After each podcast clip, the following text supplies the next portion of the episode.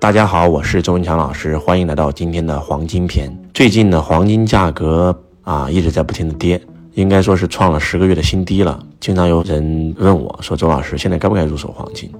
其实，在我看来，不管什么时候都应该入手黄金。可能很多人这句话没有听懂啊，在呃罗伯特清崎的观念里面，黄金是天然的货币。这句话本来就是对吧？各个国家都认黄金，黄金是真真正正的货币。而且曾经罗伯特清崎在去印度上课的时候，他发现有一个非常厉害的一个开悟者，但是这个大师身上带满了黄金。然后罗伯特清崎就问他：“你都开悟了，你怎么还会在乎这些东西呢？”这个大师跟他说了一句话，说：“因为黄金是上帝的眼泪，戴上黄金可以让我离神更近。”嗯，罗伯特清崎听不懂。然后他就反问了罗伯特清崎一句：“你想不想每个月多赚点财富？”他说：“想啊。”他说：“你想一个月多赚多少钱，你就拥有多少钱的黄金，就会提升你的能量。”大师继续讲：“这个宇宙诞生于一百三十八亿年，地球已经产生了五十亿年，而人类只产生了五百万年。在地球产生的五十亿年的时候，地球产生的那一刻，黄金就已经存在了。换句话讲，就是黄金要比人类在这个地球上存在的时间更长更久。”未来的人类可能会消失，但是黄金依然会存在。地球上有多少黄金，到时候还会有多少黄金，不增不减。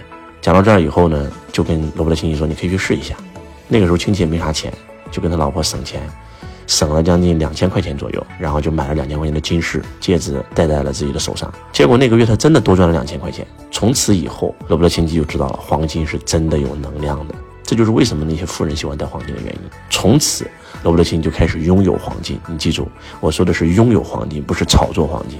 只要黄金跌，他就会买，而且从来不卖，从来是拿在手上。为什么拿在手上呢？一，它确实提升能量，因为任何东西都是有能量的。那黄金也会有它的能量，黄金的能量代表了真正的财富，这是第一点。第二点是什么呢？如果说你今天有一个亿的财富，因为你在商场上，对吧？常在河边走，哪有不湿鞋？一定会遇到官司啊，或者怎么样。如果一旦遇到官司了，你的账户被冻结了，你的房子、你的车子、你名下的所有的，啊，这些所谓的分红险等等，都是会被冻结的。你的所有的金融资产，那冻结以后呢？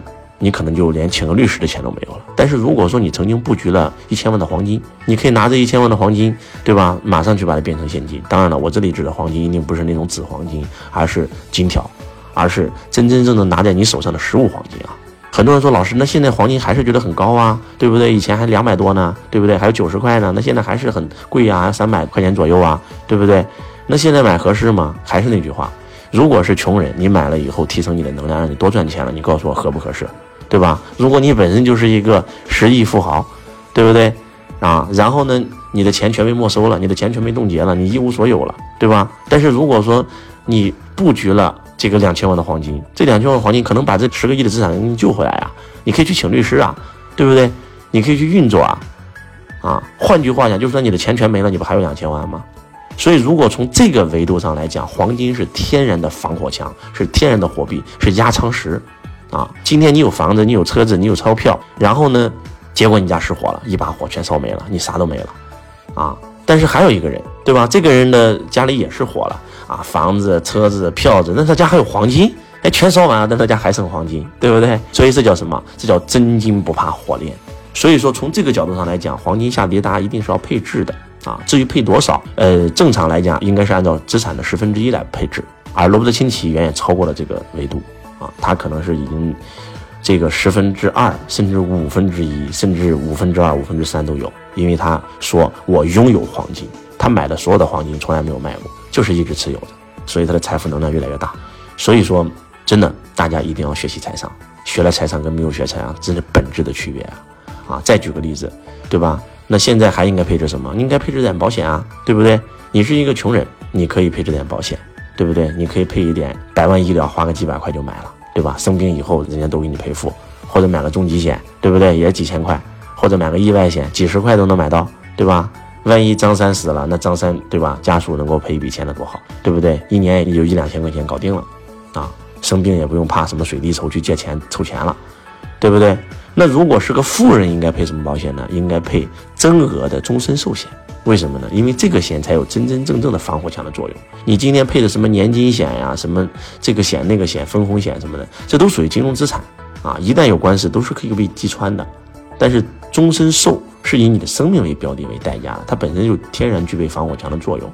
为什么我们都会认为说保险公司就是骗子呢？就是因为我们所有卖保险的人都告诉你说保险是做到避灾避税的，结果你真吃官司了，结果他被击穿了，所以你就会认为他是骗子。实际上这是对保险的误解。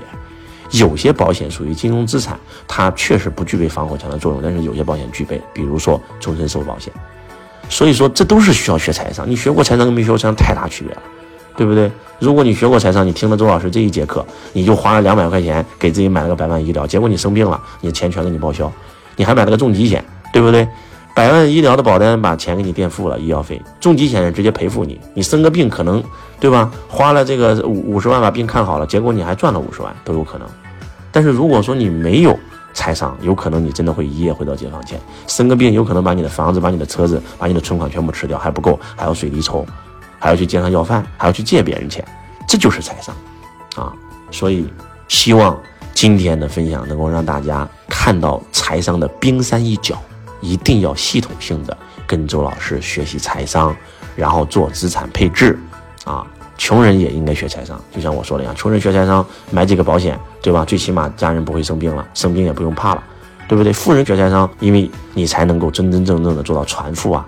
一个人富不叫富，富过三代，富过五代，富过十代才叫富，对不对？你今天就算上亿、几十亿，又能怎么样？你所有的钱全在股市，股市一个暴跌，你啥也没了；你所有的钱都在房地产，房地产暴跌，你啥也没了，对不对？但是如果你懂得资产配置呢，对不对？那就不一样了啊！所以呢。呃，如果很多人问我说，老师现在的经济形势下买什么好？那我觉得只有黄金跟保险是值得买的，剩下的都应该缓一缓。当然了，创业机会如果有，也可以稍微投点钱去创业。剩下的我觉得都应该缓一缓，特别是房地产，它一定在中国是投资品的时代已经过去了，未来房地产一定是消费品，这是肯定的。还是那句话，不要觉得自己很牛啊，那你再牛，你有万达牛吗？你有万科牛吗？对不对？你有融创牛吗？对吧？